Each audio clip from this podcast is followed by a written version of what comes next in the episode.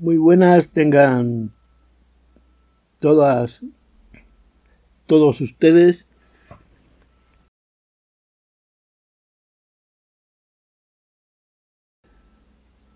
Les voy a leer un ensayo sobre la imaginación del movimiento que corresponde a el aire y los sueños de Gastón Bachelard. En la contraportada de esta publicación nos dice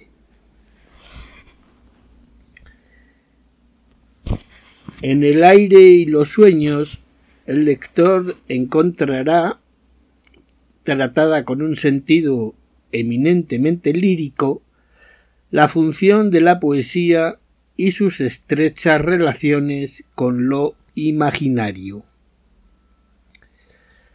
La imaginación no sólo es la facultad de crear imágenes, sino de transformarlas en una movilidad constante. Es el mismo autor quien señala cita Si no hay cambio de imágenes, unión inesperada de imágenes, no hay imaginación, no hay imaginante. Fin de cita. Desde la psicología y la filosofía, Bachelard aborda ese problema para descubrir cómo el poeta une el dinamismo psíquico y la reflexión filosófica en la imagen poética.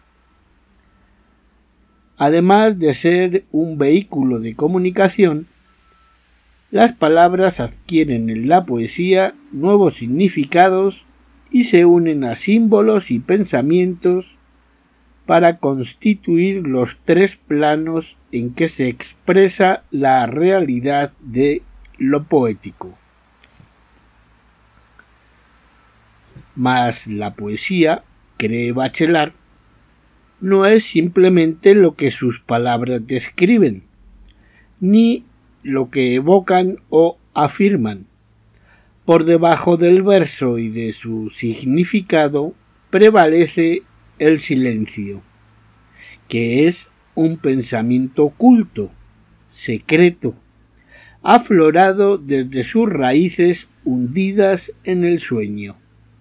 Así, ni la grandilocuencia, ni la declamación, ni la sonoridad definen lo poético.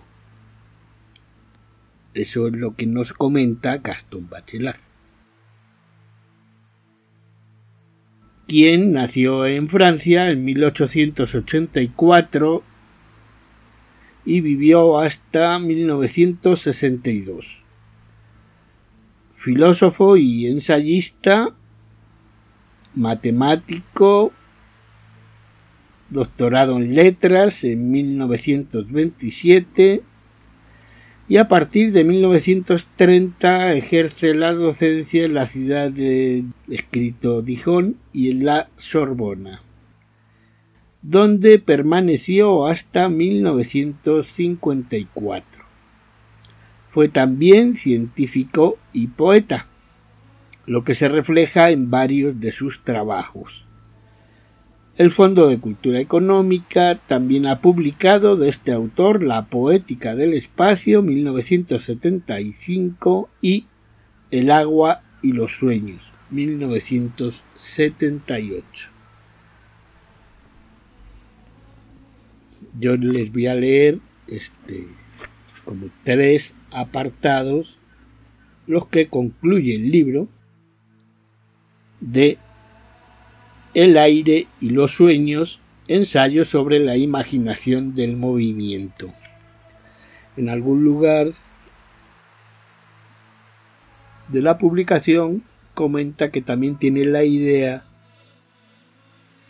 de incorporar el fuego y los sueños y la tierra y los sueños. Que seguramente pues ya esté publicado por breviarios del Fondo de Cultura Económica, ya que esta edición que ha sido traducida por Ernestina de Champursin. Su primera edición en francés es de 1943, la primera edición en español es de 1958 y la que tengo aquí presente es de es la undécima reimpresión de 2017 undécima reimpresión. Bueno, entonces este, ya les digo, les voy a leer el apartado 12, que es la de la declamación muda y la conclusión 1. La imagen literaria y 2. Filosofía cinemática y filosofía dinámica. Todo ello relacionado con lo que nos comentan en la contraportada, en la cuarta de foros. Muchos son como 30 páginas, 30 y pocas páginas, pero que siempre supone eh, un tiempo de lectura, un tiempo de escucha, aunque paradójicamente comience con la lectura de 12, la declamación muda. Misma que tiene un epígrafe citado por Kippenberg en su libro sobre Rilke, que nos dice que la respiración es la cuna del ritmo. 1. En su forma simple, natural, primitiva, lejos de toda ambición estética y de toda metafísica, la poesía es una alegría del aliento, la dicha evidente de respirar. El aliento poético, antes de ser una metáfora, es una realidad que podría encontrarse en la vida del poema si quisiéramos seguir las lecciones de la imaginación material aérea. Y si se prestara mayor atención a la exuberancia poética, a todas las formas de la dicha de hablar dulcemente, rápidamente, gritando, murmurando, salmodiando, se descubriría una increíble pluralidad de alientos poéticos. Lo mismo en la fuerza que en la dulzura en la cólera poética que en la ternura, veríamos que actúa una economía dirigida de los hálitos, una administración feliz del aire que habla. Tales son al menos las poesías que respiran bien, los poemas que son bellos esquemas dinámicos de respiración. Hay palabras que apenas pronunciadas, apenas murmuradas, apaciguan en nosotros los tumultos. Cuando sabe unirlas en su verdad aérea, el poema es a veces un maravilloso calmante. El verso áspero y heroico sabe conservar también una reserva de aliento da a la voz breve que manda una duración vibrante, al exceso de fuerza da la continuidad. Un aire tónico, una materia valerosa corre a raudales en el poema. Toda poesía, no sólo la poesía declamada, sino la poesía leída en silencio, como vamos a sugerir muy pronto, está subordinada a esa economía primitiva de los hálitos. Es curioso esto que nos comenta Bachelard porque normalmente se dice y antiguamente la poesía se leía en voz alta y aquí nos está sugiriendo leerla en silencio. Los tipos imaginarios más diversos bien pertenezcan al aire, al agua, al fuego o a la tierra, o bien pasen del ensueño al poema, participan de una imaginación aérea por una especie de necesidad instrumental. El hombre es un tubo sonoro. El hombre es un junco parlante, entre comillas. 2.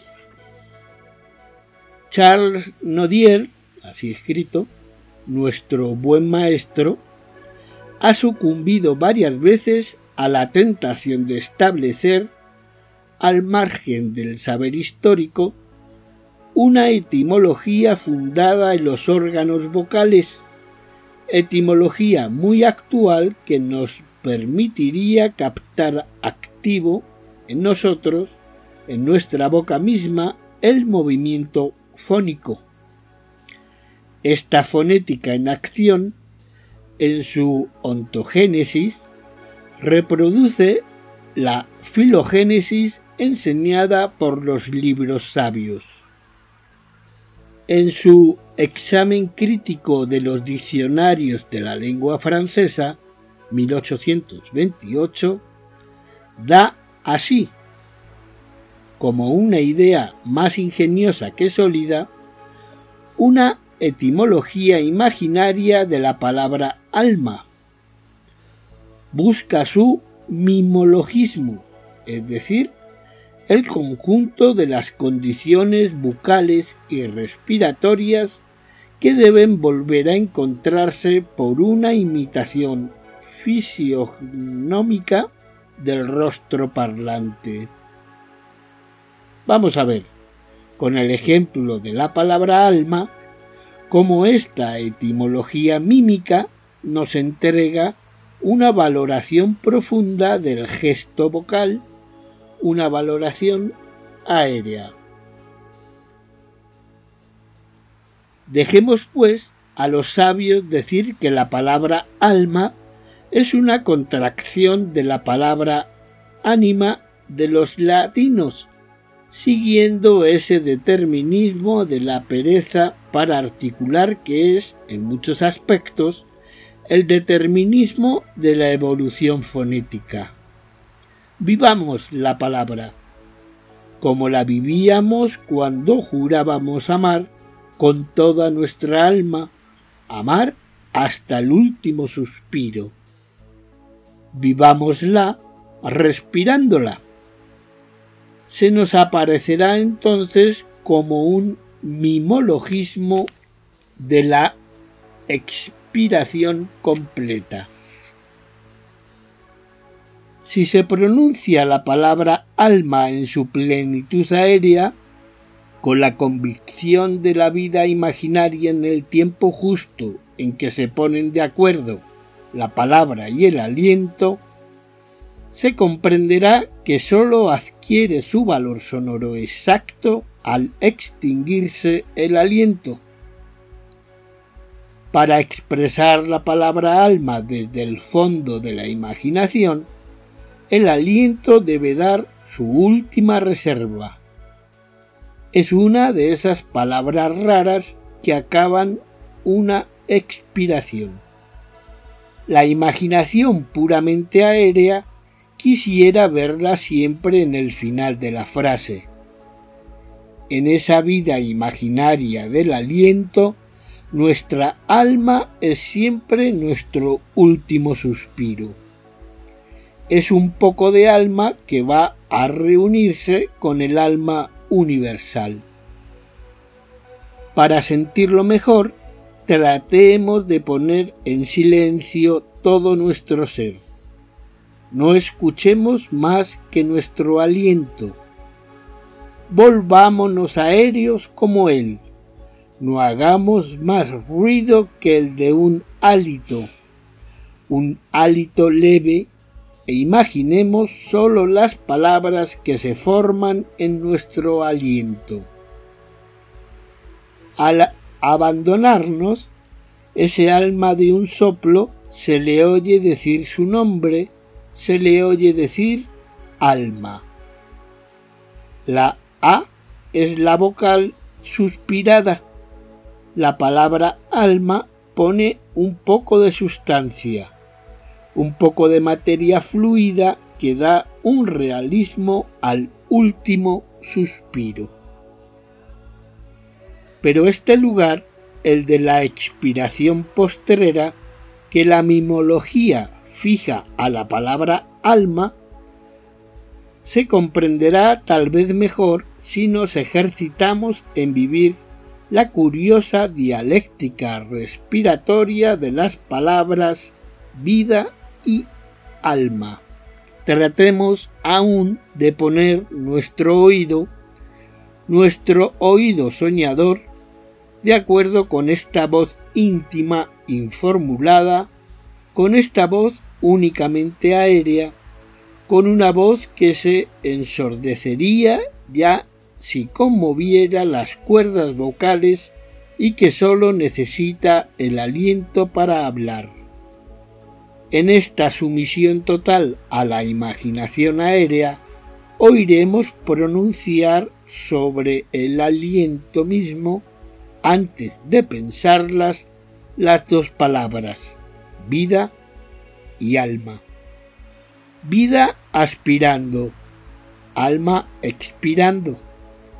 La vida es una palabra que aspira, el alma es una palabra que expira en una ebriedad de imaginación aérea acentuada hasta su papel cósmico, podrá encontrarse en la doble mimología de las palabras vida y alma el tema imaginario del ejercicio respiratorio. En vez de aspirar un aire anónimo, tomaremos a pleno pulmón la palabra vida y devolveremos la palabra alma dulcemente al universo. El ejercicio respiratorio, lejos de ser la puesta en marcha de una maquinaria vigilada por un higienista, es entonces una función de la vida universal. El ser verdaderamente aéreo vive en un universo sano. Entre el universo y el ser respirante hay la misma relación que entre la salud constituyente y la salud constituida. Las bellas imágenes aéreas nos vitalizan. Y ahora si queremos dar, como no vacilamos en darle, la primacía a lo imaginario sobre lo real, estaremos mejor preparados para comprender la fonética mimológica de Charles Nodier expresada en sus detalles. ¿Se trata, pues, de la palabra alma? Nodier escribe En la formación de dicha palabra, los labios apenas entreabiertos para dejar escapar un soplo, recaen cerrados y sin fuerza uno contra otro. ¿Se trata de la palabra vida? Entonces la mimología es exactamente contraria. Entonces los labios se separan dulcemente y parecen aspirar el aire entrecomillado. En nuestro comentario nos hemos reducido a dar un paso más en el desarrollo de la paradoja de Nodier. Si se nos sigue por ese camino, se entenderá que en el ritmo vida, alma, así respirado los labios, pueden permanecer inmóviles. En este caso es realmente el aliento el que habla, el aliento que es el primer fenómeno del silencio del ser. Escuchando ese soplo silencioso, apenas parlante, se comprende bien su diferencia del silencio taciturno, el de los labios fruncidos. En cuanto la imaginación aérea despierta, termina el reino del silencio cerrado y empieza el reino del silencio que respira. Comienza el reino infinito del silencio abierto. 3. Si pudiéramos generalizar nuestras observaciones sobre la imaginación del aliento, creemos que conducirían a proponer para los poemas obligaciones neumáticas muy distintas de las obligaciones de la cesura. Más exactamente, esas dos clases de obligaciones se revelarían como complementarias. La cesura se expresaría como un número, la neumatología del verso como un volumen.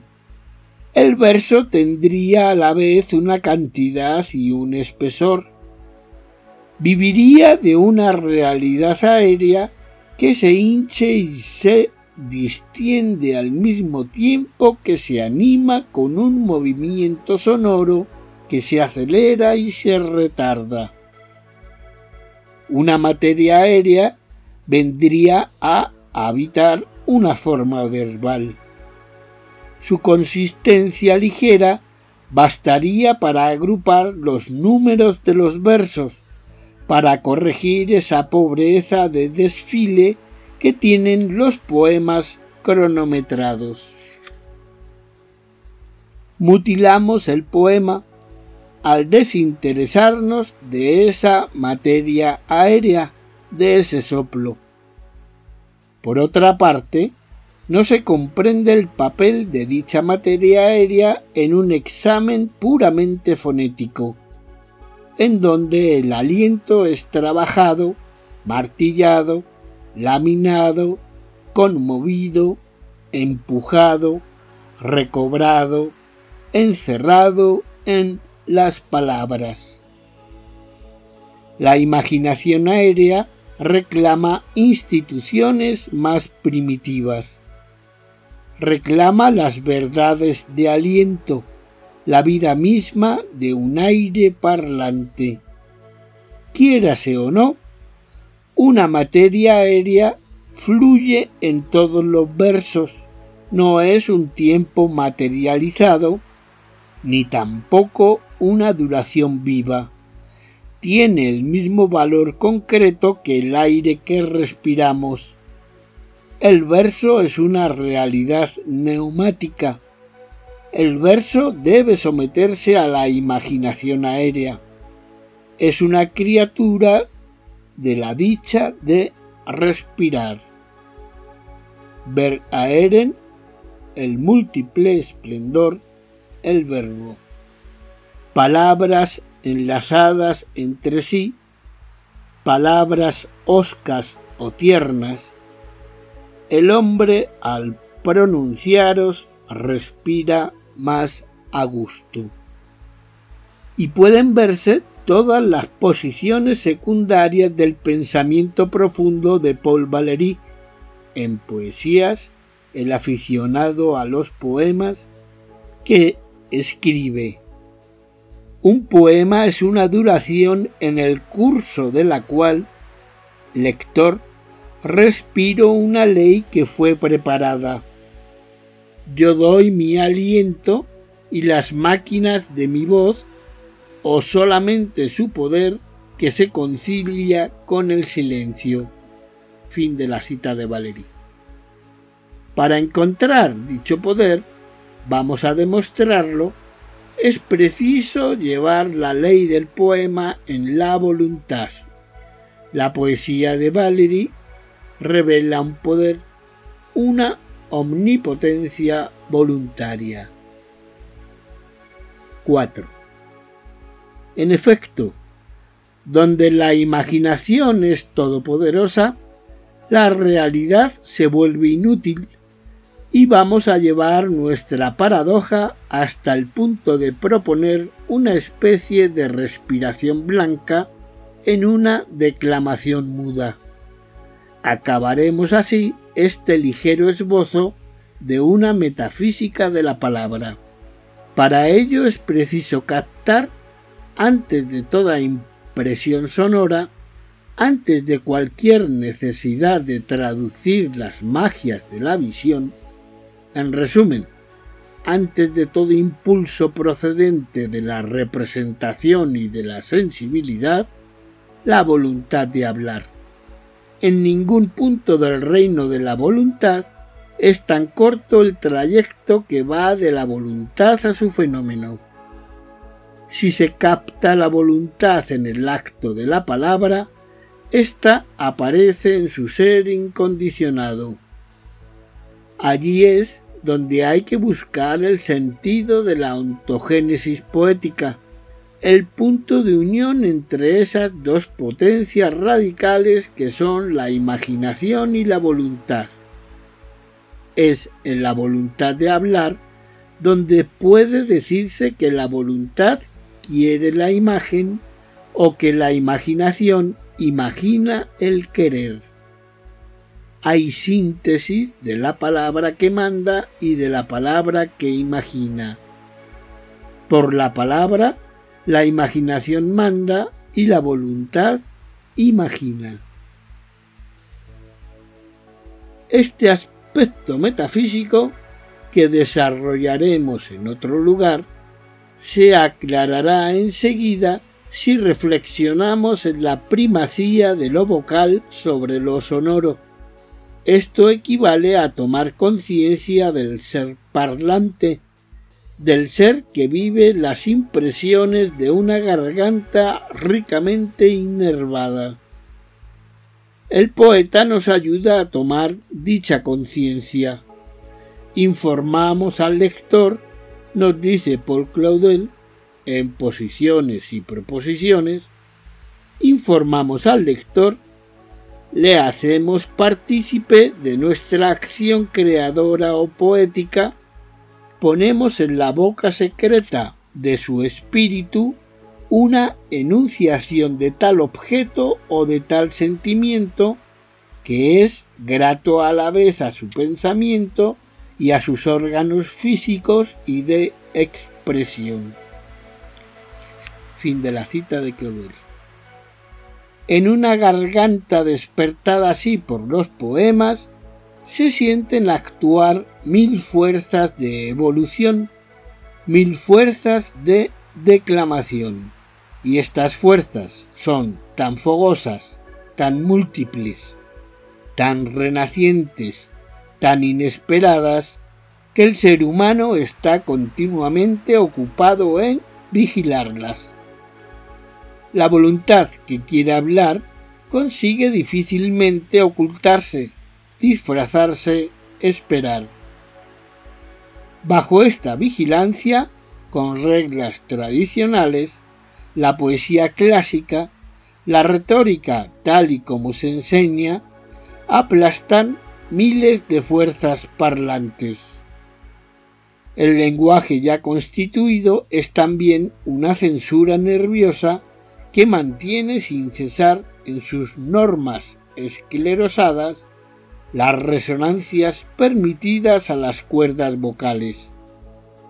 Pero, pese a la razón, pese al lenguaje, la imaginación parlante, cuando se la devuelve la libertad de aliento, propone de todas maneras imágenes verbales nuevas. Pero más cerca de la voluntad pura podemos encontrar huellas aún más radicales de dicha primacía de lo vocal sobre lo sonoro. Apelamos a la experiencia de todos los que saben experimentar las alegrías vocales sin hablar, de todos los que se animan en una lectura muda, de todos los que ponen en el umbral de su mañana la aurora verbal de un bello poema.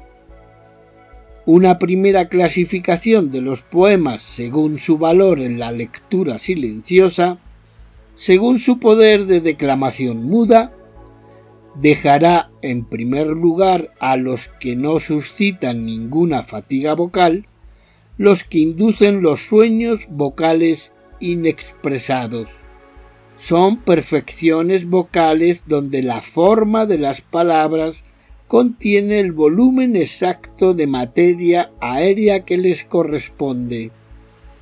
Estarán, de alguna manera, superritmados. Se beneficiarán de un surrealismo del ritmo, en el sentido de que tomarán directamente el ritmo de la sustancia aérea, el ritmo de la materia del soplo. No es el oído el que debe juzgarlo, sino la voluntad poética que proyecta los fenómenos bien asociados. Esta proyección es, con toda evidencia, hablada antes de ser oída, y si vamos al principio de la proyección, es palabra querida antes de ser hablada. De suerte que la poesía pura se forma en el reino de la voluntad antes de aparecer en el orden de la sensibilidad. A fortiori, está muy lejos de ser un arte de la representación. Nacida en el silencio y la soledad del ser, desprendida del oído y de la visión, la poesía nos parece, pues, el primer fenómeno de la voluntad estética humana. Aquí está una de las claves del por qué sugiere la declamación muda. Queridos y vueltos a querer, mimados en sus voluntades esenciales, tales son en su raíz los valores vocales de la poesía dan lugar, asociándose, a sinfonías nerviosas que animan ya el ser silencioso. Son los valores dinámicos más alertas y más juguetones. La voluntad los encuentra en el silencio y la vacante del ser, cuando no se precipita para animar las masas musculares, cuando se entrega a la irracionalidad de la palabra ingenua. Y así es como se presentan primero sobre las cuerdas vocales los hermosos fenómenos de una voluntad muy específicamente humana a la que podemos denominar la voluntad de logos. Esos fenómenos primeros de la voluntad de logos se ven bien pronto provistos por la dialéctica de la razón y de la palabra, la dialéctica de lo que reflexiona y de lo que se expresa.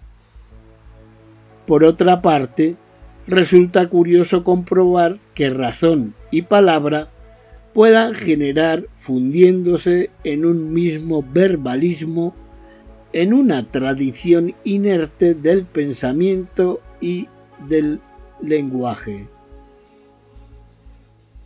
Hay quien aquí añadiría lo que pienso, lo que digo y lo que hago.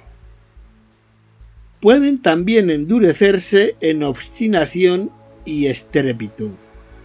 Deberá evitarse dicho endurecimiento y dicha degeneración volviendo al principio del silencio, uniendo el silencio reflexivo y el silencio atento y reviviendo la voluntad de hablar en su estado naciente, en su vocalidad primera, toda virtual, blanca. La razón silenciosa y la declamación muda aparecerán como los primeros factores del devenir humano antes de toda acción. El hombre necesita decirse a sí mismo, en el silencio de su ser, lo que quiere llegar a ser. Necesita probarse y cantarse su propio devenir. Esta es la función voluntaria de la poesía. La poesía voluntaria debe, por lo tanto, ponerse en relación con la tenacidad y el valor del ser silencioso. 5. Estimamos que el debate de la poesía pura debería reanudarse situando en su origen el problema de la poesía voluntaria, es decir, de una poesía que informa directamente la voluntad que se presenta como una expresión necesaria de la voluntad. Es decir, nos proponemos juzgar la poesía pura no en su resultado, sino en su impulso, en el momento en que es voluntad poética. Sin duda, las poesías de dulzura y de relajamiento son las más pero se las caracteriza mal cuando se las toma como vacaciones de la voluntad, como un renunciamiento al querer. Hay que observarlas mejor. Entonces se captará en ellas la acción sorda de una voluntad que quiere dulzura. Contemplación y voluntad solo son antitéticas en sus formas generales. La voluntad de contemplar se manifiesta en las grandes almas poéticas.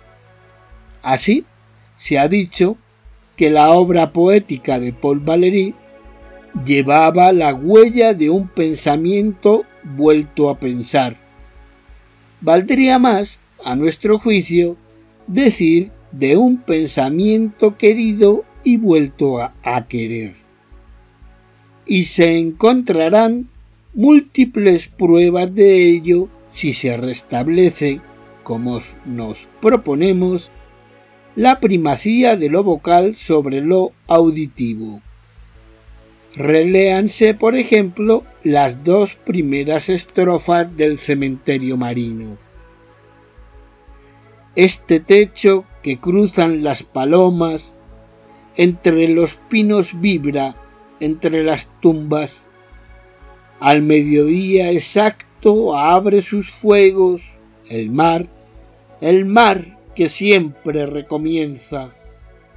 Oh regalo, después de un pensamiento, entregarse a la calma de los dioses.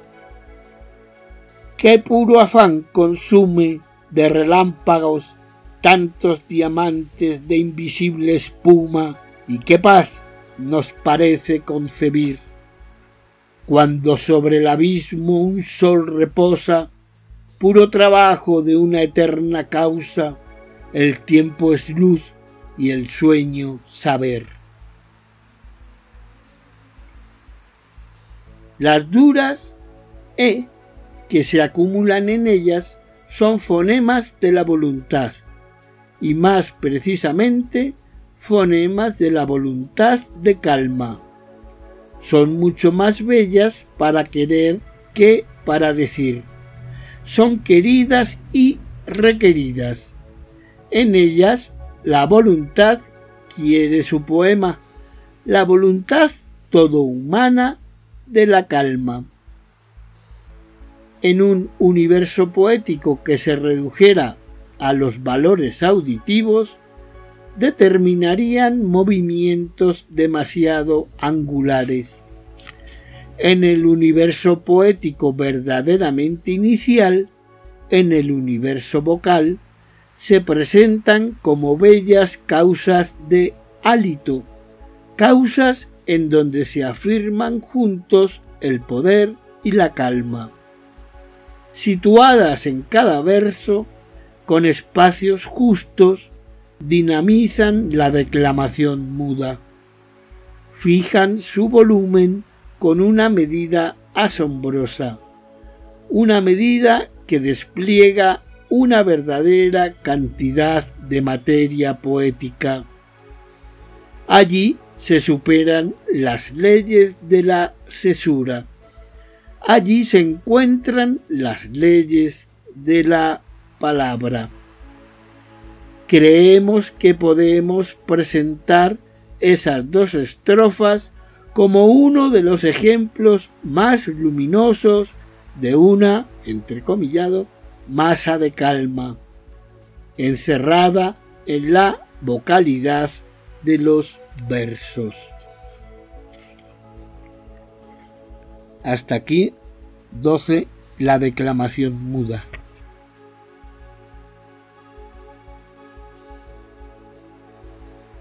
Y la publicación, este ensayo sobre la imaginación del movimiento,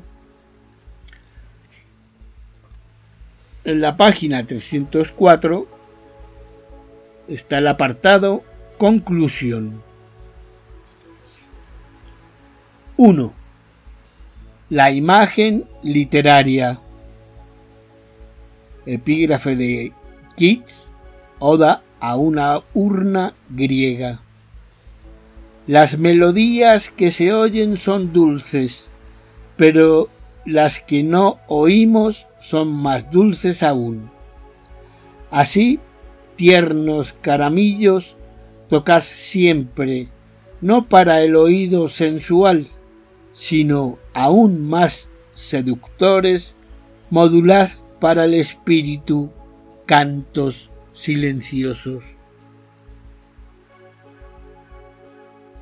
1. Hay músicos que componen sobre la página blanca, en la inmovilidad y el silencio. Los ojos muy abiertos, creando por medio de una mirada tendida en el vacío una especie de silencio visual, una mirada silenciosa que borra el mundo para hacer callar sus ruidos, escriben la música. Sus labios no se mueven, incluso el ritmo de la sangre agota su tambor.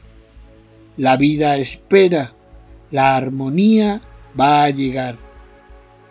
Oyen entonces lo que crean en el acto creador ya no pertenecen a un mundo de ecos o de resonancias.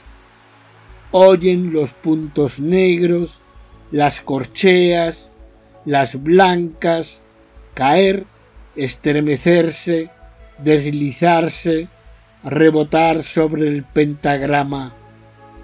Para ellos, el pentagrama es una lira abstracta ya sonora gozan allí sobre la página blanca de la polifonía consciente. En la audición real, las voces pueden perderse, ensordecerse, ahogarse. La fusión puede hacerse mal, pero el creador de música escrita tiene diez oídos y una mano. Una mano para unir cerrada sobre la estilográfica el universo de la armonía, diez oídos, diez atenciones, diez cronometrías para escuchar, para atender, para regular el flujo de las sinfonías. Hay también poetas silenciosos, silenciarios, poetas que hacen callar primero un universo demasiado ruidoso y todos los estrépitos rimbombantes. Oyen ellos también lo que escriben en el momento mismo de escribirlo, en la lenta medida de una lengua escrita. No transcriben la poesía, la escriben que otros ejecuten lo que ellos han escrito en la página blanca. que otros reciten en el megáfono de las dicciones pomposas. Ellos saborean la armonía de la página literaria en donde el pensamiento habla y la palabra piensa. Saben antes de escandir, antes de oír, que el ritmo escrito es seguro que la pluma se detendría por sí misma ante un hiato, que la pluma rechazaría las alteraciones inútiles, negándose a repetir tanto los sonidos como los pensamientos. Qué dulce es escribir así, removiendo todas las profundidades de los pensamientos reflexivos hasta qué punto se siente uno liberado de todos los tiempos absurdos, saltarines, salitrosos. Gracias a la lentitud de la poesía escrita, los verbos vuelven a encontrar el detalle de su movimiento original. En cada verbo vuelve no ya el tiempo de su expresión, sino el tiempo justo de su acción. Los verbos que giran y los verbos que lanzan no confunden ya su movimiento. Y cuando un adjetivo viene a florecer su sustancia, la poesía escrita, la imagen literaria, no dejan vivir lentamente el tiempo de los florecimientos entonces la poesía es verdaderamente el primer fenómeno del silencio.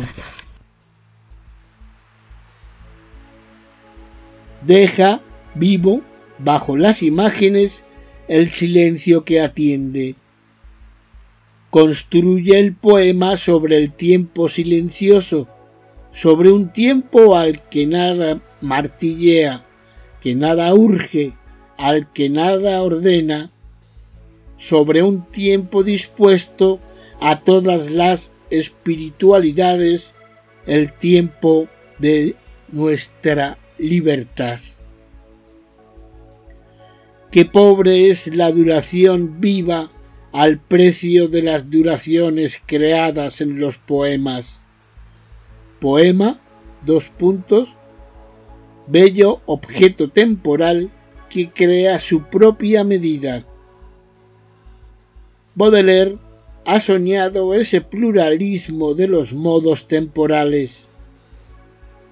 En pequeños poemas en prosa, prefacio, nos dice, ¿quién de nosotros no ha soñado en sus días de ambición el milagro de una prosa poética, musical, sin ritmo y sin rima, bastante flexible y bastante conmovida para adaptarse a los movimientos líricos del alma, a las ondulaciones del ensueño, a los sobresaltos de la conciencia?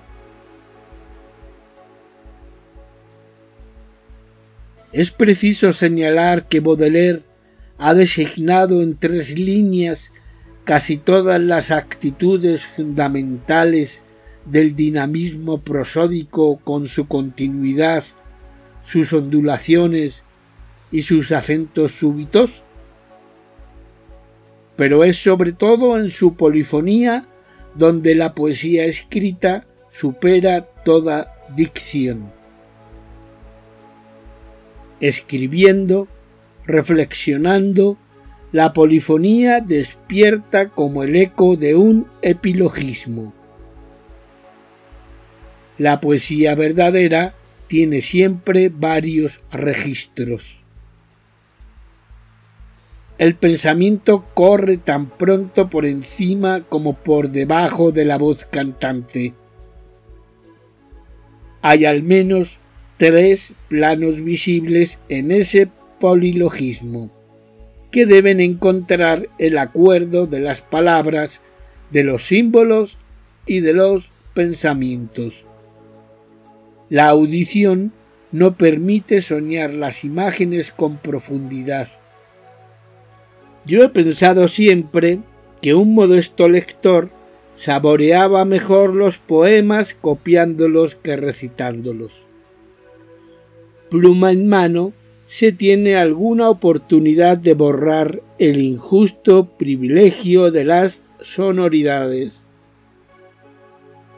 Se aprende a revivir la más vasta de las integraciones, la del sueño y la del significado, dejando al sueño tiempo de hallar su signo, de formar lentamente su significación. En efecto, ¿cómo olvidar la acción significante de la imagen poética?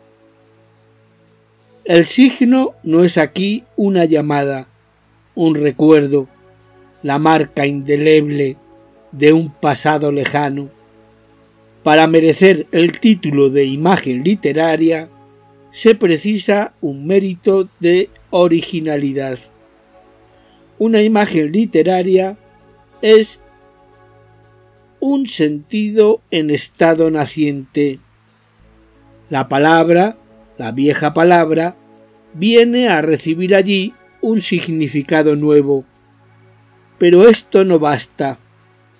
La imagen literaria debe enriquecerse con un onirismo nuevo, significar otra cosa y hacer soñar de otro modo, la doble función de la imagen literaria. La poesía no expresa algo que le es extraño. Incluso una especie de didactismo puramente poético que expresara poesía no daría la verdadera función del poema. No hay poesía antecedente al acto del verbo poético. No hay realidad antecedente a la imagen literaria. La imagen literaria no viene a vestir una imagen desnuda, no viene a dar la palabra a una imagen muda. La imaginación habla en nosotros, nuestros sueños hablan, nuestros pensamientos hablan. Toda actividad humana desea hablar. Cuando esta palabra toma conciencia de sí misma, entonces la actividad humana desea escribir, agenciar los sueños y los pensamientos. La imaginación se encanta con la imagen literaria. La literatura no es, pues, un sucedáneo de cualquier otra actividad. Da fin a un deseo humano. Representa una emergencia de la imaginación.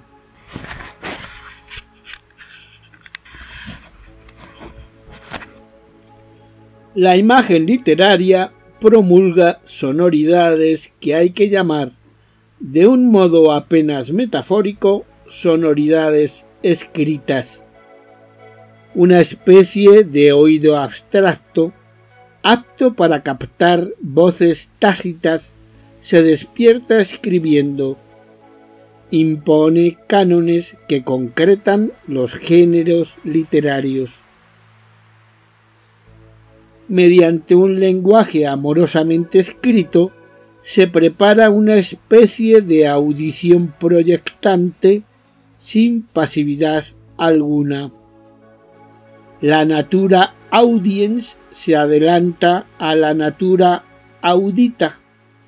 La pluma canta. Si se aceptara esta noción de una natura audiens, se comprendería todo el valor de los ensueños de un Jacob Bohem, quien dice, Ahora bien, ¿qué hace el oído para que oigas lo que suena y se mueve? ¿Dirás que eso viene del sonido de la cosa exterior que suena así? No, debe ser algo que capte el sonido, que incalifica con el sonido y que distingue el sonido que se toca o se canta. Fin de cita. Un paso más y el ser que escribe oye el verbo escrito, el verbo hecho para los hombres.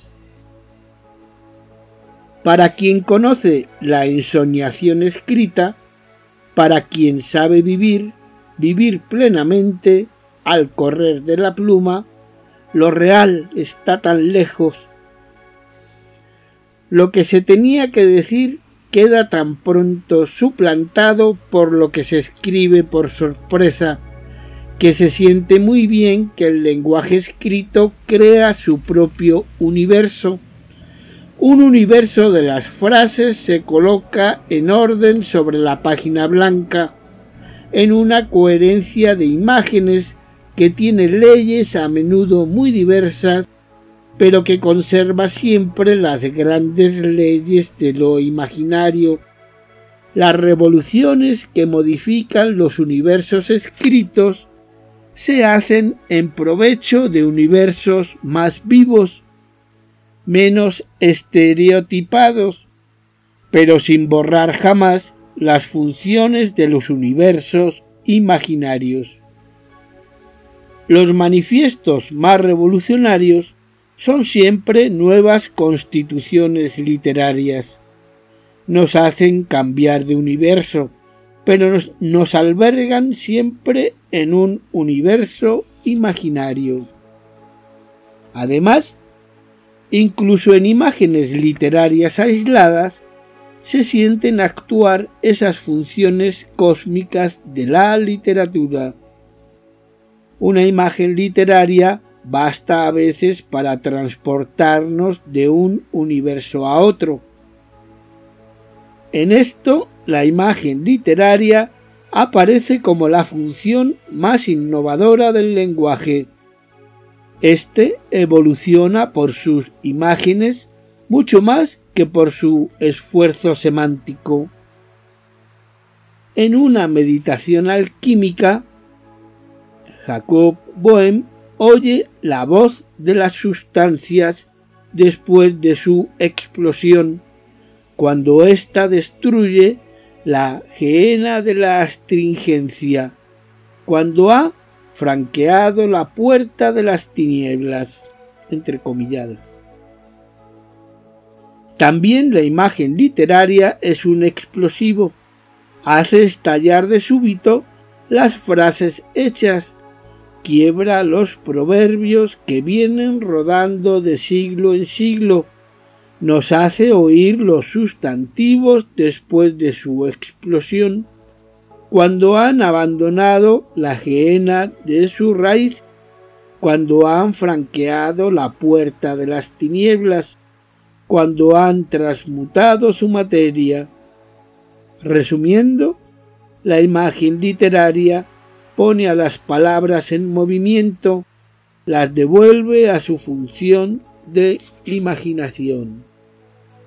Y seguimos hablando de literatura. El verbo que se escribe tiene sobre el verbo hablado la inmensa ventaja de evocar ecos abstractos donde los pensamientos y los sueños repercuten.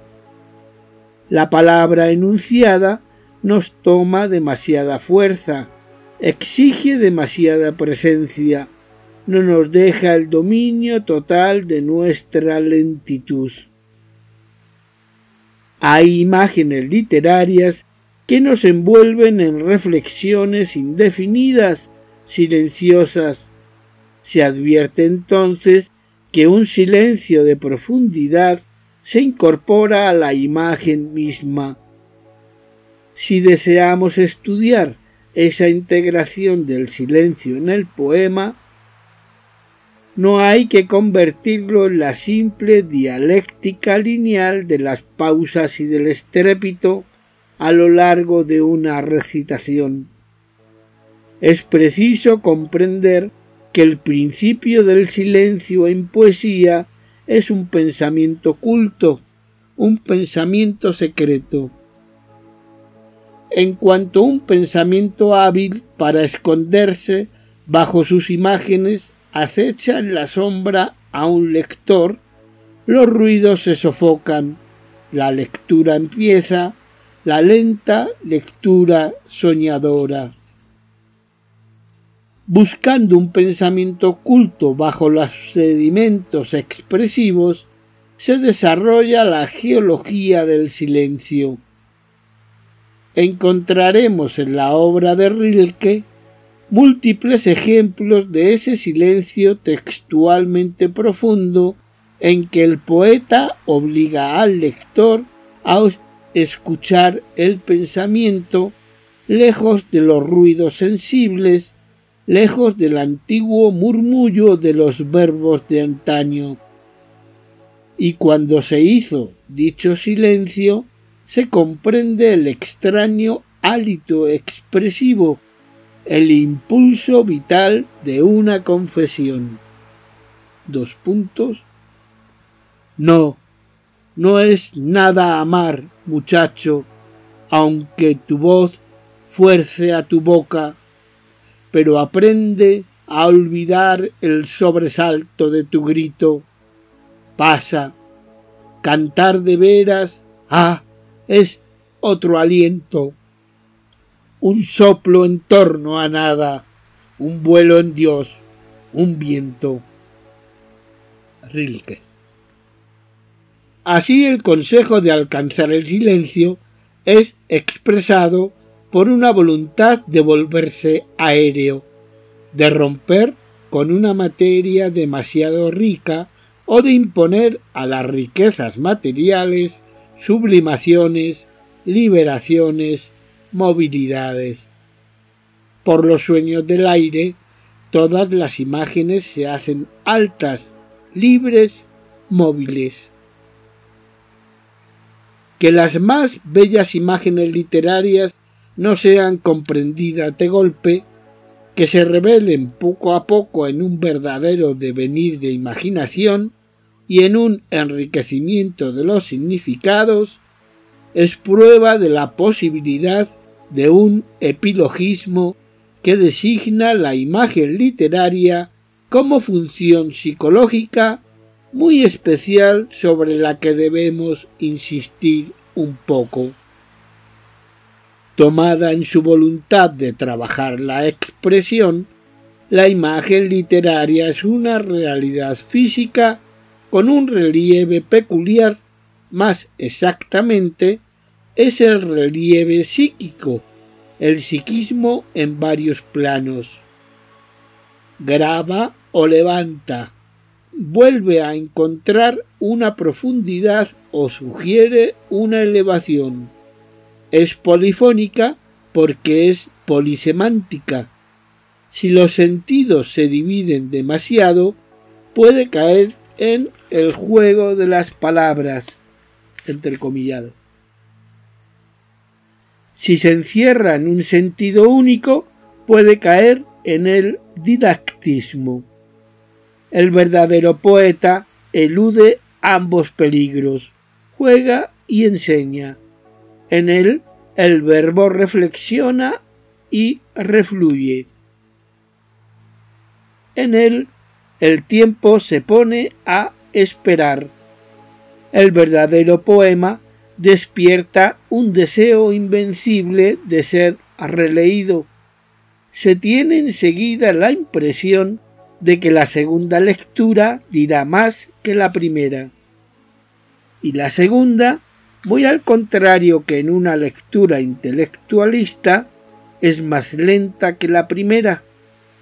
Es recogida. No se acaba nunca de soñar el poema, no se acaba nunca de pensarlo.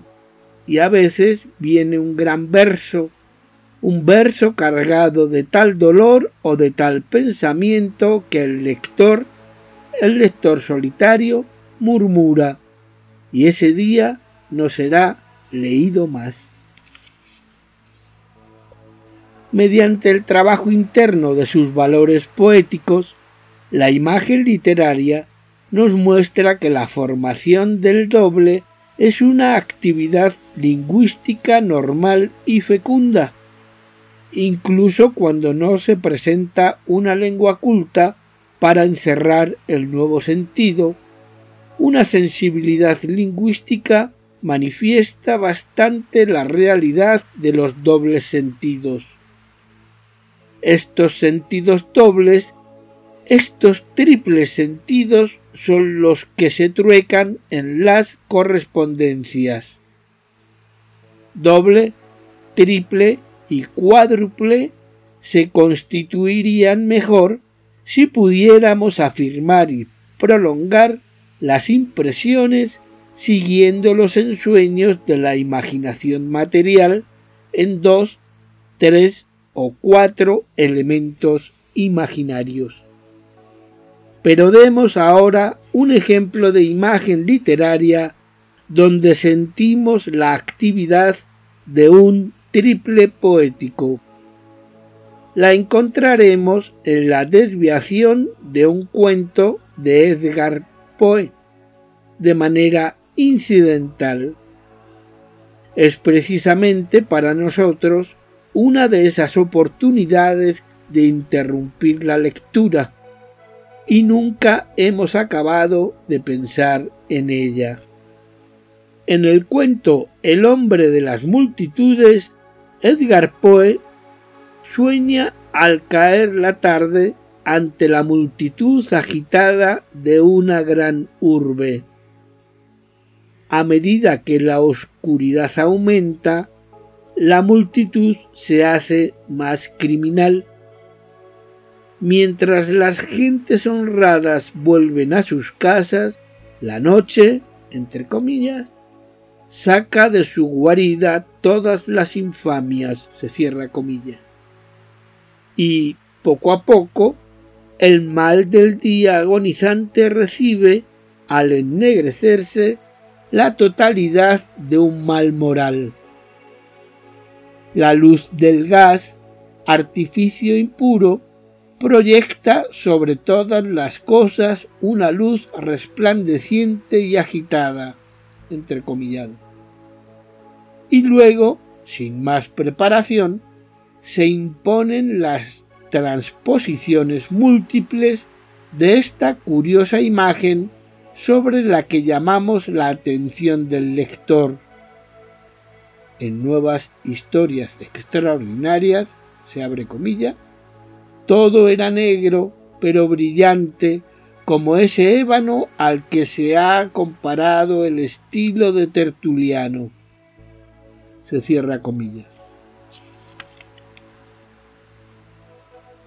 Si, habiendo vivido en otros poemas de Edgar Poe la imagen amada del ébano, recordamos que el ébano es para él el agua melancólica, pesada y negra, se sentirá actuar una primera transposición material cuando el crepúsculo, todavía aéreo, hace un instante, se convierte en una materia nocturna, compacta y brillante, animada bajo el gas por malos reflejos y apenas se forman estas primeras ensoñaciones, la imagen se evade. El soñador recuerda como una profecía sombría del estilo de Tertuliano. He aquí el tríptico, la noche, el ébano, un estilo. Y en una profundidad mayor, en una dispersión más amplia, del aire ensombrecedor, del agua, tal vez aún una madera metálica, luego una voz escrita, una voz dura, desplazándose en masa, acentuada como una dura profecía, el sentido de la desgracia, de la falta, del remordimiento. Cuántos sueños en dos líneas, cuántos trueques de materias imaginarias, la imaginación del lector, después de una lenta estancia en el mundo de los ensueños, no se revela acaso como pura movilidad de imágenes? entonces ya son posibles los escorzos violentos. Si tal noche es negra como un estilo implacable, tal otra es negra y pegajosa como una melopea lúgubre. Las imágenes tienen un estilo. Las imágenes cósmicas son estilos literarios. La literatura es un mundo válido. Sus imágenes son primeras. Son las imágenes del sueño parlante, del sueño que vive en el ardor de la inmovilidad nocturna entre el silencio y el murmullo. Una vida imaginaria, la vida verdadera, se anima en torno a una imagen literaria pura. Y pensando en la imagen literaria, hay que decir, con O. de Milos en la confesión de Lemuel, pero estas son cosas cuyo nombre no es sonido ni silencio. Qué injusta es la crítica que sólo ve en el lenguaje una esclerosis de la experiencia íntima. Al contrario, el lenguaje se anticipa siempre un poco a nuestro pensamiento, hierve un poco más que nuestro amor es la hermosa función de la imprudencia humana, la jactancia dinamogénica de la voluntad, lo que exagera el poder. Varias veces en el curso de este ensayo hemos subrayado el carácter dinámico de la exageración imaginaria. Sin dicha exageración, la vida no puede desarrollarse. En todas las circunstancias, la vida toma demasiado para tener bastante.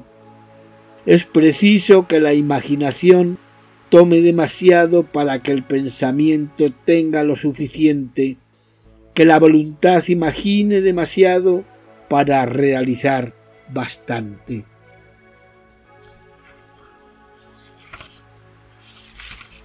La imagen literaria.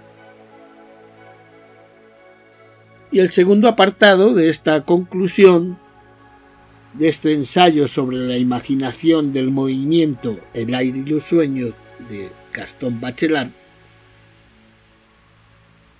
escrito originalmente en 1943, nos dice 2. Filosofía cinemática y filosofía dinámica un epígrafe de Nietzsche, voluntad de poder, dotado de una vista más sutil, verás todas las cosas que se mueven. Aquí ya nos metemos en otro ámbito, también del propio lenguaje que utiliza Bachelard.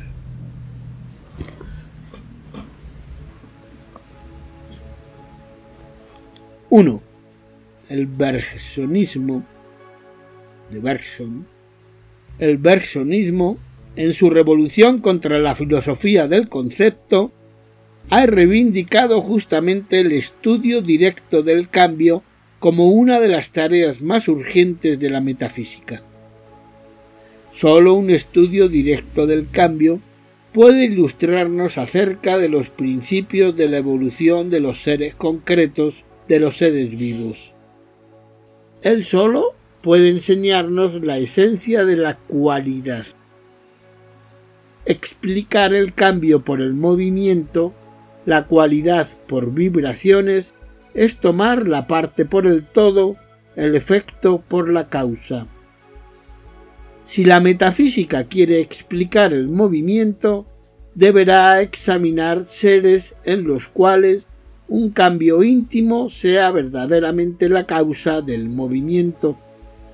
Bergson ha demostrado que el estudio científico del movimiento, dando el primer lugar a los métodos de referencia espacial, conducía a geometrizar todos los fenómenos del movimiento sin tocar nunca directamente al poder de devenir que el movimiento manifiesta. El movimiento, examinado objetivamente, como lo hace la mecánica, no es más que el transporte en el espacio de un objeto que no cambia. Si tuviéramos que estudiar seres que se desplazan para cambiar, en los cuales el movimiento es una voluntad de cambio, debería reconocerse que el estudio objetivo y visual del movimiento, estudio completamente cinemático, no prepara la integración de la voluntad de moverse en la experiencia del movimiento. Y Bergson ha demostrado repetidas veces que la mecánica en realidad la mecánica clásica no nos daba más que los trazados lineales de los fenómenos más diversos, líneas inertes, siempre advertidas en su acabado, nunca verdaderamente vividas en su desarrollo circunstanciado, a fortiori, nunca captadas en su productividad. Se entiende que la abstracción realizada por la mecánica está enteramente justificada desde el punto de vista peculiar desde el cual se emprende la investigación científica cuando estudia el movimiento físico. Pero si se desea estudiar seres que producen verdaderamente el movimiento, que son causas verdaderamente iniciales de movimiento, podrá ser útil sustituir una filosofía de descripción cinemática por una filosofía de producción dinámica. Ahora bien, esta sustitución será facilitada, a nuestro juicio, si se acogen las experiencias de la imaginación dinámica y de la imaginación material. M. Lesenne ha observado que la obra de Bergson,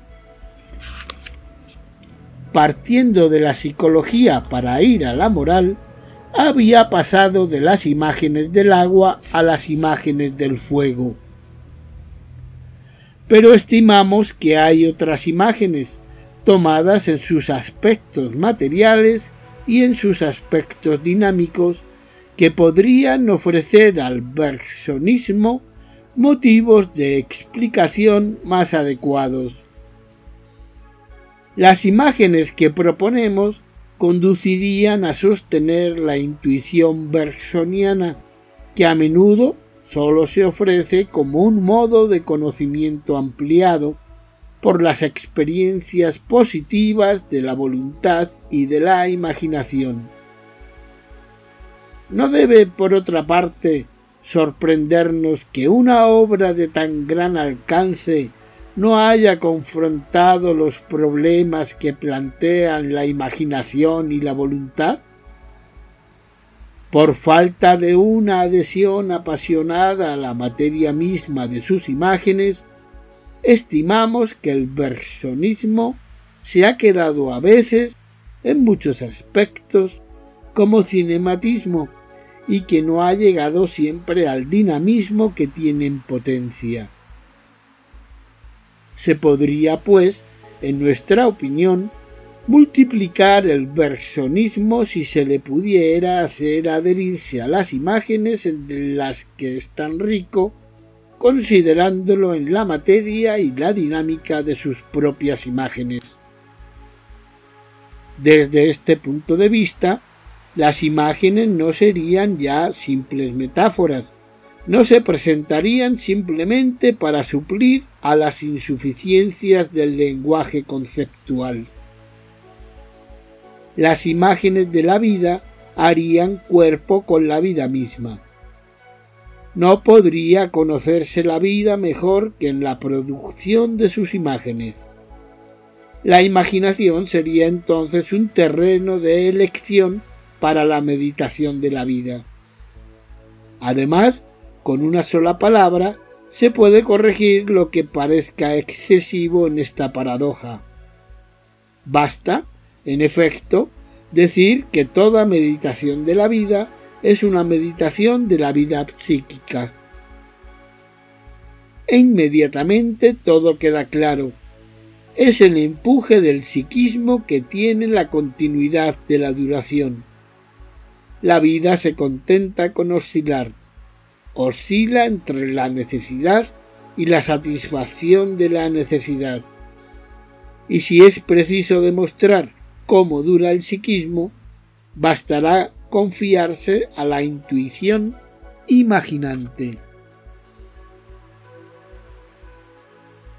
2.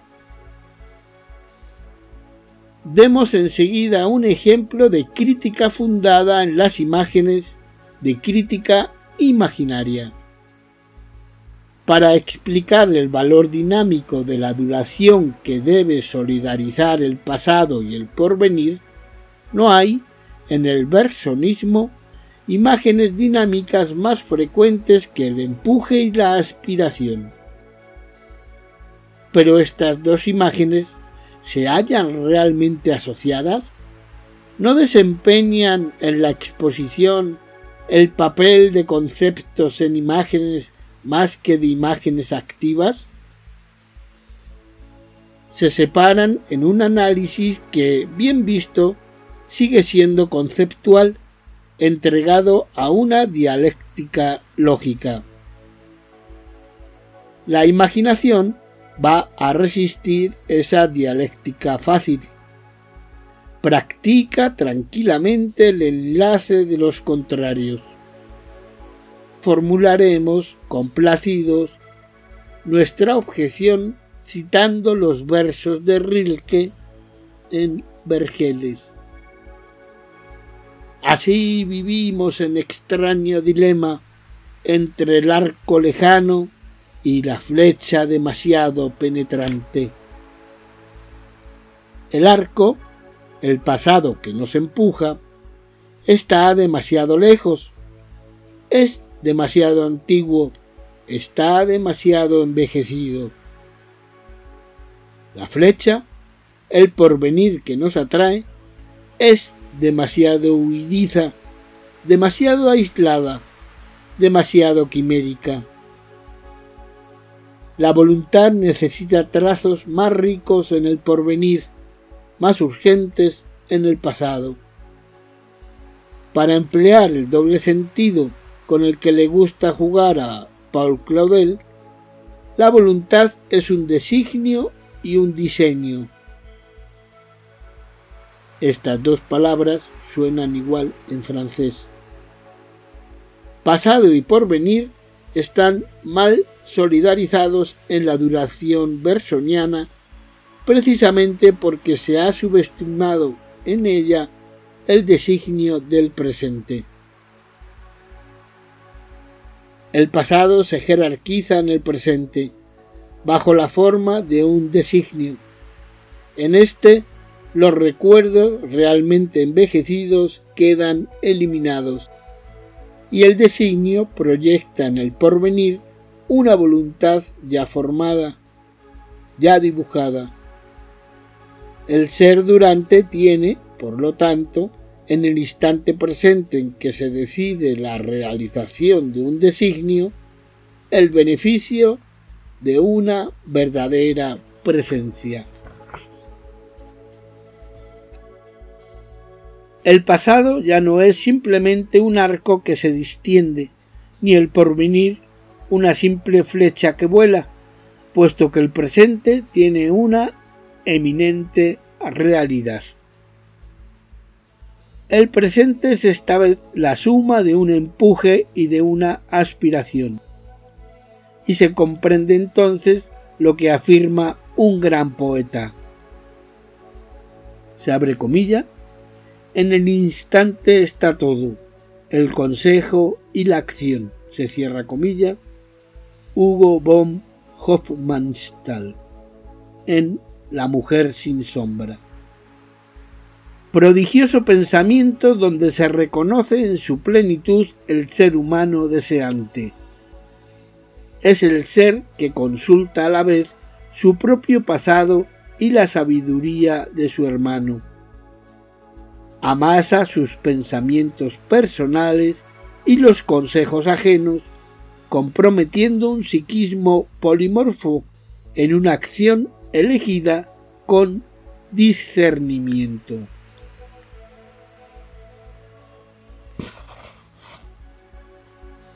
Ante semejante complejidad, creemos que no será posible solidarizar el empuje y la aspiración limitándose a las imágenes dinámicas sugeridas por la vida común, por la vida de los esfuerzos comunes, demasiado adheridos al manejo de los sólidos.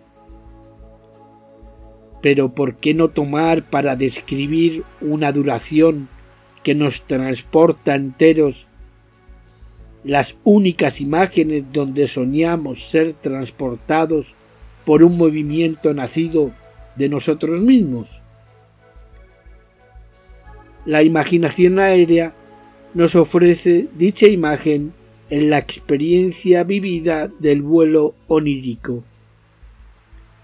¿Por qué no confiar en ella? ¿Por qué no vivir en ella todos los temas, todas las variaciones? Se objetará sin duda que nos referimos a una imagen muy especial. Se objetará también que nuestro deseo de pensar sobre una imagen podría satisfacerse con el vuelo del pájaro igualmente llevado en su totalidad por su impulso y que es asimismo dueño de su trayectoria. Pero esos trazos alados en el cielo azul son para nosotros algo más que el trazo de creta sobre el pizarrón cuyo carácter abstracto se ha denunciado tantas veces? Desde nuestro punto de vista particular, conservan la marca de su insuficiencia. Son visuales, dibujados, simplemente dibujados, no vividos en su voluntad. Investíguese lo que se quiera, solo el vuelo onírico nos permite, en nuestra totalidad, constituirnos como móvil, como un móvil consciente de su unidad, viviendo desde el interior la movilidad total y una. Hay un, una nota al pie que dice Tal vez resulte interesante ver los esfuerzos de un poeta por totalizar las experiencias del avión, del esquí, del vuelo, del salto y las ensoñaciones de una niña, a fin de dar la imagen dinámica del impulso vital. Francis James, en La leyenda del Ala o María Isabel, imagina la escena siguiente se abre comilla, un solo visitante que vagaba pasó cerca de ella y quedó largo tiempo contemplando a un pollo que picoteaba fuera de la granja. No sabía mucho acerca de ese señor, solo que se llamaba Henry Berson y hablaba con dulzura, las manos casi siempre metidas hasta el pulgar en los bolsillos de su chaqueta le había oído interrogar a su padre sobre el mecanismo del avión. El rey del aire y el filósofo habían manifestado sus puntos de vista respectivos sobre la manera en que un payaso que ella había admirado mucho en el circo medrano efectuaba un doble salto peligroso. Yo me pregunto había anticipado Bergson, si con suficiente voluntad de poder el hombre no lograría volar sin alas. María Isabel había sonreído interiormente, pues sabía a qué atenerse respecto a la mínima virtud de planear al nivel de la nieve con esquíes y subiendo. Fin de pie de página. Y de apartados. 3. Así el problema esencial que se plantea ante una meditación que debe darnos las imágenes de la duración viva es, a nuestro juicio, el de constituir al ser como movido y moviente a la vez, como móvil y motor, como empuje y aspiración. ¿Nota al pie? En esta síntesis del movido y del moviente realiza La unidad del avión y del aviador en el momento del despegue. He aquí la salida de un hidroavión en tierra de los hombres. Se abre comilla. Con el agua y el aire entra en contacto el piloto de hidroavión que despega cuando los motores están embalados, cuando el aparato hiende ya el mar, contra un duro chapoteo, el casco suena como un gong y el hombre puede seguir ese trabajo en el estremecimiento de sus lomos. Siente cómo el hidroavión se carga de poder. De segundo en segundo, a medida que adquiere velocidad, siente cómo se prepara en esas 15 toneladas de materia la madurez que permite el vuelo. El piloto cierra las manos sobre los mandos y poco a poco en sus palmas huecas percibe ese poder como un don. Los órganos de metal de los mandos, a medida que se les concede ese don, se convierten en mensajeros de su poder. Cuando éste está maduro, con un movimiento más simple que el de cortar algo, el piloto separa el avión de las aguas y lo instala en los aires. Se cierra cita. Es preciso subrayar que esta participación del piloto en la madurez del vuelo es una participación de la imaginación dinámica? El pasajero no puede gozarla, no vive la preparación de la ligereza por dinamismo en las 15 toneladas de materia adosadas al piloto activo. El dueño del vuelo, en su ebriedad dinámica, se funde con su máquina realiza la síntesis del movido y el moviente. Se reconoce bien aquí el programa de la intuición bersoniana del movimiento. Confrontar con Danuncio y nos da la cita. Fin de nota. Y es aquí donde volvemos a nuestra tesis sumamente concreta y que hemos defendido a lo largo de este ensayo. Para constituirse verdaderamente como el móvil que sintetiza en sí el devenir del ser, hay que realizar en sí mismo la impresión directa de aligeramiento. Ahora bien, moverse en un movimiento que compromete el ser, en un devenir de ligereza, es ya transformarse como ser moviente. Es preciso que seamos masa imaginaria para sentirnos autores autónomos de nuestro devenir. Nada mejor para esto que tomar conciencia de ese poder íntimo que nos permite cambiar de masa imaginaria y convertirnos imaginativamente en la materia que conviene al devenir de nuestra duración presente.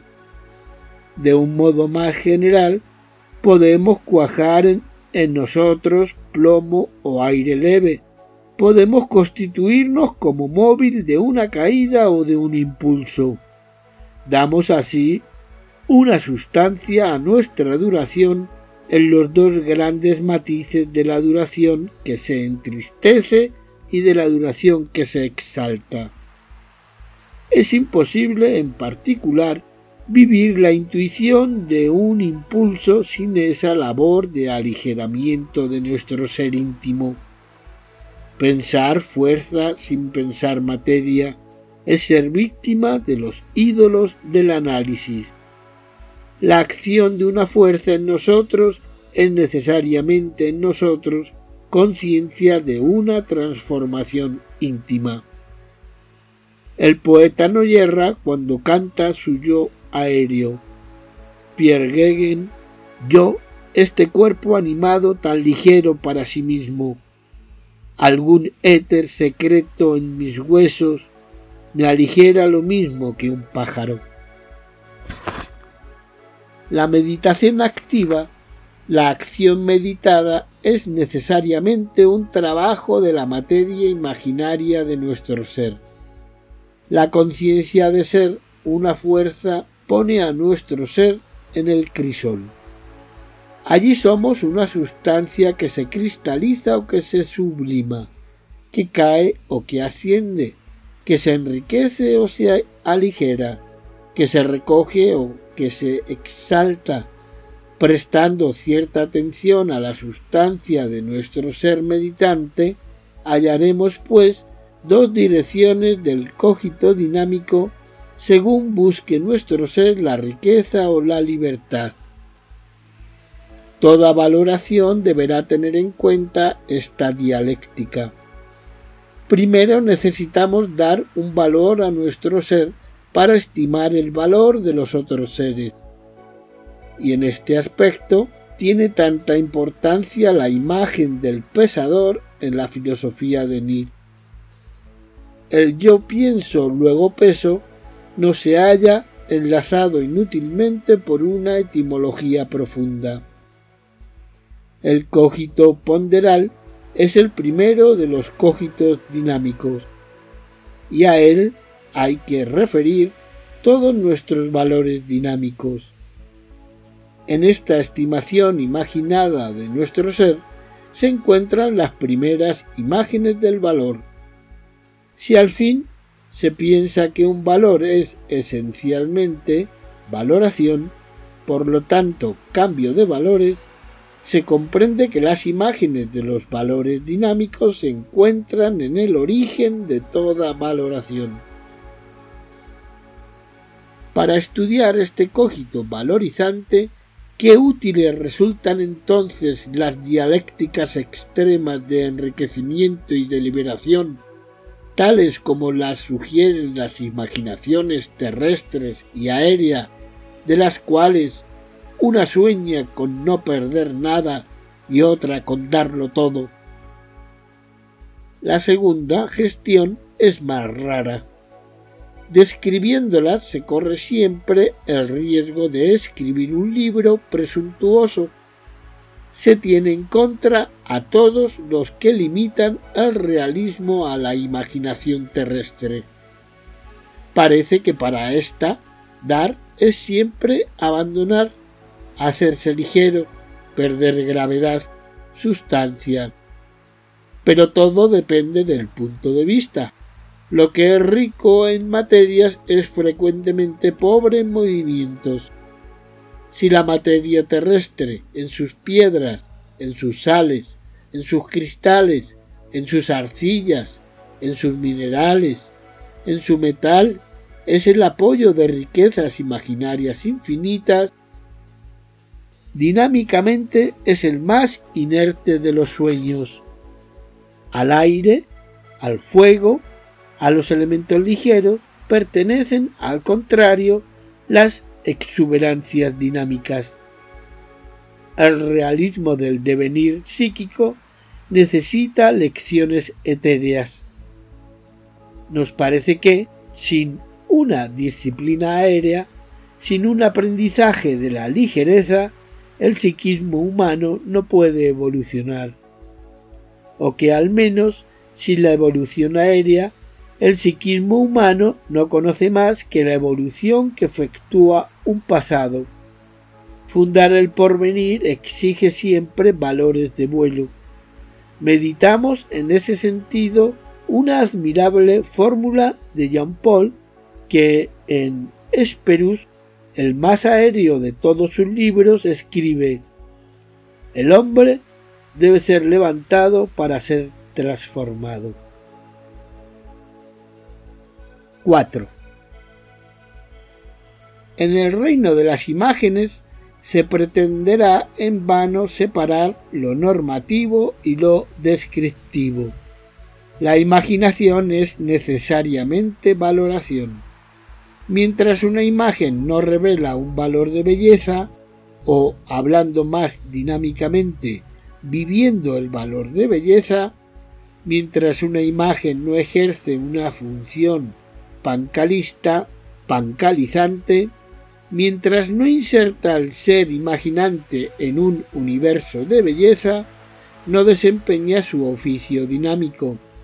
Si no levanta el psiquismo, no se transforma. Así, una filosofía que se expresa por medio de imágenes pierde una parte de su fuerza no confiándose totalmente a sus imágenes propias.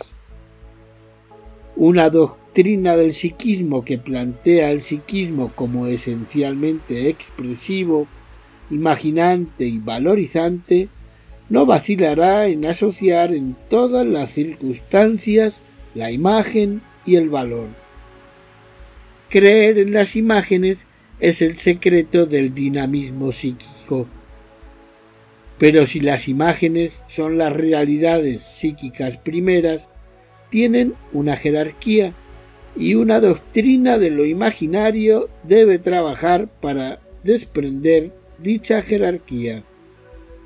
En particular, las imágenes fundamentales, aquellas donde se compromete la imaginación de la vida, deben adherirse a las materias elementales y a los movimientos fundamentales. Subir o bajar el aire y la tierra estarán siempre asociados a los valores vitales, a la expresión de la vida, a la vida misma. Por ejemplo, si se trata de medir la traba de una materia que entorpece una vida que desea lanzarse, habrá que encontrar imágenes que absorban verdaderamente la imaginación material imágenes que asocien el aire y la tierra. Si se plantea de modo más sutil la dialéctica de la subida y del descenso, del progreso y del hábito sobre temas puramente dinámicos, de manera que se reconozca en la materia un impulso de retroceso, un movimiento que sea amortigua habrá que animar los grandes impulsos de la imaginación dinámica. La imagen de un surtidor que recae y detiene su impulso solo puede servir de ilustración casi conceptual. Vemos que en estos textos que estoy leyendo hay una crítica a las vanguardias, claro. La imagen de un surtidor hay un caligrama de Apolinet, que es un surtidor, y se menciona por varios poetas también, y poetisas. Bueno, sirva el paréntesis. No despierta en nosotros ninguna participación. En lo que concierne a la psicología temporal, dicha imagen totaliza dos instantes alejados, el acto de la recaída no se inscribe en el acto mismo del surtidor. El drama del impulso y de la materia que se trata de representar no se incuba en esta imagen.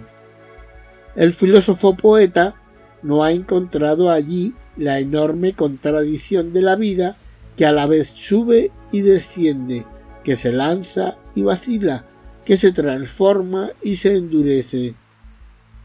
Necesitamos otros sueños materiales, otros sueños dinámicos para vivir el drama de los progresos de la vida. Por otra parte, si la vida es valoración, ¿cómo podría expresarla una imagen totalmente desprovista de valor? El surtidor no es más que una vertical helada, una figura del jardín la más monótona, apenas móvil. Es el símbolo del movimiento sin destino. Puesto que se trata de vivir a un tiempo la valoración de la vida y la desvaloración de la materia, entreguémonos en cuerpo y alma a la imaginación material. Busquemos nuestras imágenes en la obra de los que han soñado y valorado más largamente la materia. Dirijámonos a los alquimistas. Para ellos, transmutar es perfeccionar. El oro es la materia metálica elevada al más alto grado de perfección. El plomo, el hierro, son metales viles, inertes a fuerza de ser impuros. Solo tienen una vida tosca. No han madurado bastante bajo tierra. Claro que la escala de perfección que asciende del plomo al oro arrastra no sólo los valores metálicos, sino los valores de la vida misma. El que produzca el oro filosofal, la piedra filosofal, conocerá también el secreto de la salud y de la eterna juventud, el secreto de la vida. Proliferar constituye la esencia de los valores. Después de recordar en unas líneas el onirismo profundo del pensamiento alquímico, veamos cómo se forma una simple destilación. Demostraremos cómo esta imagen que en un espíritu moderno se encuentra completamente racionalizada y en consecuencia despojada de todos sus valores oníricos, nos da, vivida alquímicamente, todos los sueños del impulso contrariado. En efecto, para un alquimista, una destilación es una purificación que eleva la sustancia aligerándola de sus impurezas. Pero aquí se pone en juego la simultaneidad de la subida y de la bajada, que falta en la imagen del surtidor. Elevar y aligerar se logran, de acuerdo con la profunda fórmula de Novalis, uno actu a lo largo de la ascensión se produce una descensión, según la expresión de los alquimistas. En todas partes y en un solo acto algo sube porque algo desciende. La ensonación inversa, donde la imaginación puede decir que algo baja porque algo sube, es más rara designa a un alquimista más aéreo que terrestre. Pero de todas maneras, la destilación alquímica, lo mismo que la sublimación, procede de la doble imaginación material de la tierra y del aire. Aquí hago otro paréntesis. Se suele decir siempre, o a menudo, que todo lo que sube baja, como aquí nos está comentando y escuchando al doctor Alcubierre, gran físico, decía, bueno, no todo lo que sube baja, astrofísico, porque si sale con más de 40.000 kilómetros por hora de la esfera terrestre, no va a bajar nunca, como por ejemplo los cohetes espaciales. Cierro paréntesis. Entonces, para obtener la pureza por la destilación o por la sublimación, un alquimista no se confiará tan solo a una potencia aérea. Esto fue escrito en 1943, su primera edición. Entonces, para obtener la pureza por la destilación o por la sublimación, un alquimista no se confiará tan solo a una potencia aérea juzgará necesario provocar una fuerza terrestre para que las impurezas terrestres sean retenidas en la Tierra. El descenso así activado favorecerá la ascensión. Para ayudar a esta acción terrestre, muchos alquimistas añaden impurezas a la materia que van a purificar. ensucian para limpiar mejor. Lastrada con un suplemento terrestre, la materia que va a purificarse seguirá una destilación más regular. La sustancia pura, atraída por la pureza aérea, subirá más fácilmente arrastrando menos impurezas. Si una tierra, si una masa de impurezas atraen enérgicamente las impurezas hacia abajo. Estado de espíritu, estado de sueño, bien inertes para un destilador moderno. Puede decirse que las operaciones modernas de destilación y de sublimación son operaciones de una sola flecha, hacia arriba, mientras que en el pensamiento del alquimista son ambas operaciones de dos flechas, una hacia abajo y otra hacia arriba. Dos flechas suavemente unidas como dos solicitaciones contrarias. Estas dos flechas unidas para divergir nos representan un tipo de participación que sólo el sueño puede vivir perfectamente. La participación activa en dos cualidades contrarias. Esta doble participación en un solo acto corresponde a un verdadero maniqueísmo del movimiento la flor y su aroma aéreo, la semilla y su gravedad terrestre se forman en sentido contrario juntas. Toda evolución va sellada por un doble destino. Las fuerzas coléricas y las fuerzas pacificadoras trabajan tanto el mineral como el corazón humano. Toda la obra de Jacob Boehm está hecha de ensueños distendidos entre las fuerzas aéreas y las fuerzas terrestres. Jacob Boehm es así un moralista del metal. Ese realismo metálico del bien y del mal da una medida de la universalidad de las imágenes. Nos hace comprender que la imagen gobierna el pensamiento y el corazón. Creemos, pues, que la imagen de la sublimación material, como ha sido vivida por generaciones de alquimistas, puede dar cuenta de una dualidad dinámica en la que materia e impulso actúan en sentido inverso, permaneciendo estrechamente solidarios. Si el acto de evolución deposita una materia para surgir y rechaza el resultado ya materializado de un impulso anterior es un acto de doble flecha. Para imaginarlo bien, es preciso una doble participación. Solo la imaginación material, la imaginación que sueña materias bajo las formas, puede suministrar, uniendo las imágenes terrestres y las imágenes aéreas, las sustancias imaginarias en donde se animarán los dos dinamismos de la vida.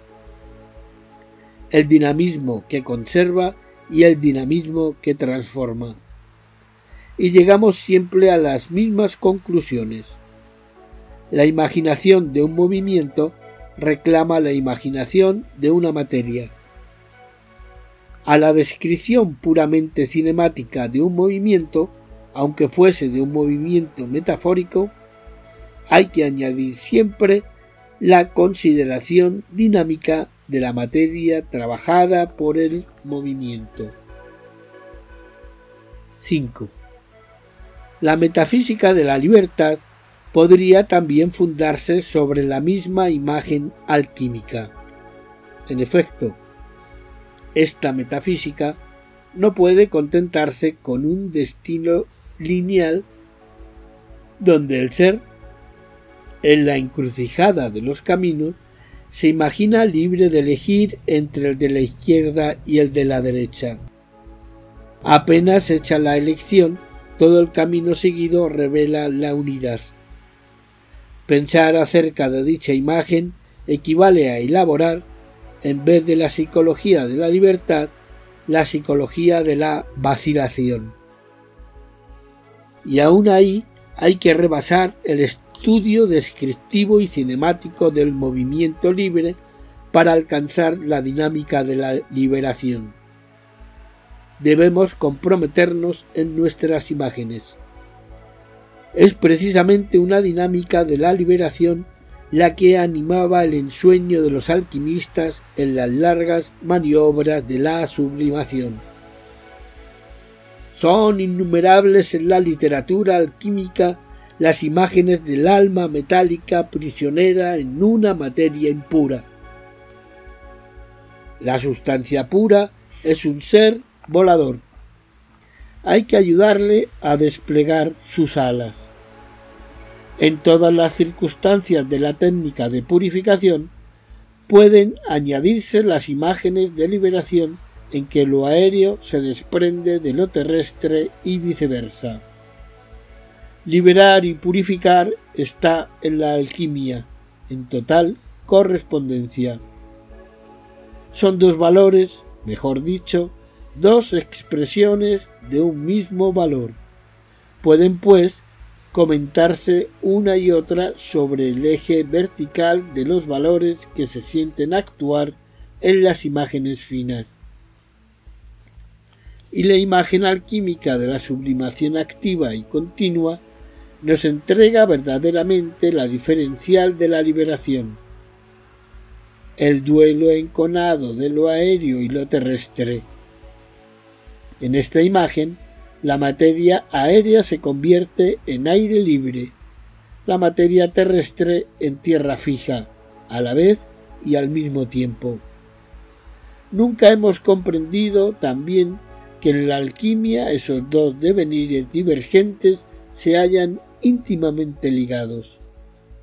No podríamos describir el uno sin referirnos al otro, pero de nuevo no basta la referencia en las figuras, la referencia geométrica. Hay que entrar en una referencia verdaderamente material entre levadura e inflamiento, entre masa y humo. La vida cualitativa como la conocemos, como la amamos, cuando se espía con alma de alquimista, es la aparición del color nuevo. Sobre la materia negra se presagia ya una leve blancura. Es un alba, una liberación que surge. Entonces realmente todo matiz, un poco claro, es el instante de una esperanza. Correlativamente, la esperanza de la claridad reprime activamente la negrura.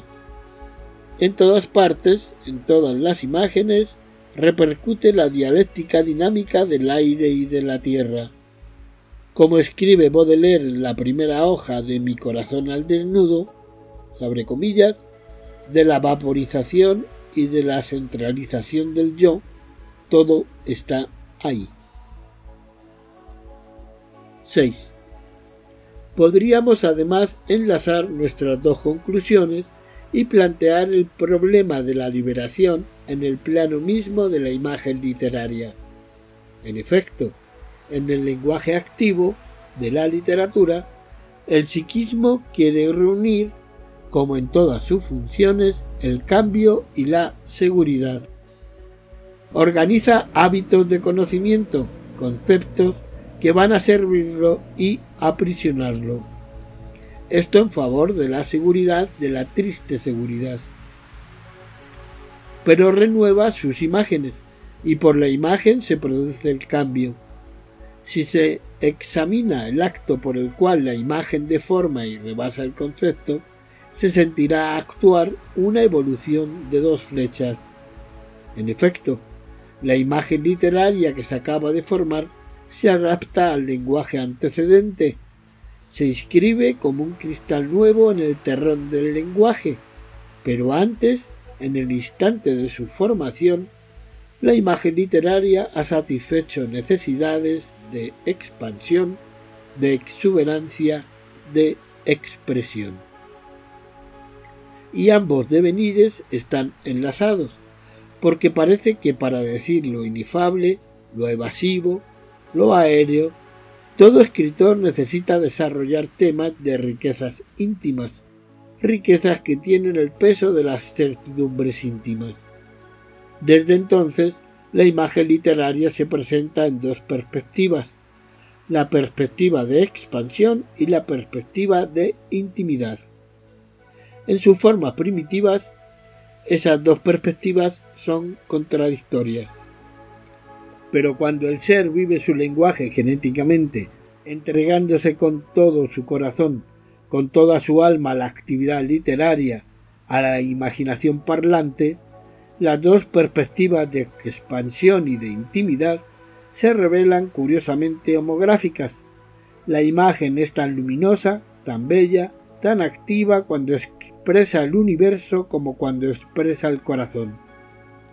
Expansión y profundidad, en el momento en que el ser se descubre con exuberancia, están dinámicamente enlazadas. Se inducen mutuamente. Vivida la sinceridad de sus imágenes, la exuberancia del ser revela su profundidad. Recíprocamente, parece que la profundidad del ser íntimo es como una expansión respecto a uno mismo. En cuanto se sitúa el lenguaje en su lugar, en el extremo mismo de la evolución humana, se revela en su doble eficacia. Pone en nosotros sus virtudes de claridad y sus fuerzas de sueño. Conocer verdaderamente las imágenes del Verbo, las imágenes que viven para nuestros pensamientos, de las que viven nuestros pensamientos, daría a estos una promoción natural. Una filosofía que se ocupa en el destino humano debe no sólo confesar sus imágenes, sino adaptarse a ellas, continuar su movimiento. Debe ser, francamente, lenguaje vivo. Debe estudiar, francamente, al hombre literario, porque el hombre literario es una suma de la meditación y de la expresión, una suma del pensamiento y del sueño.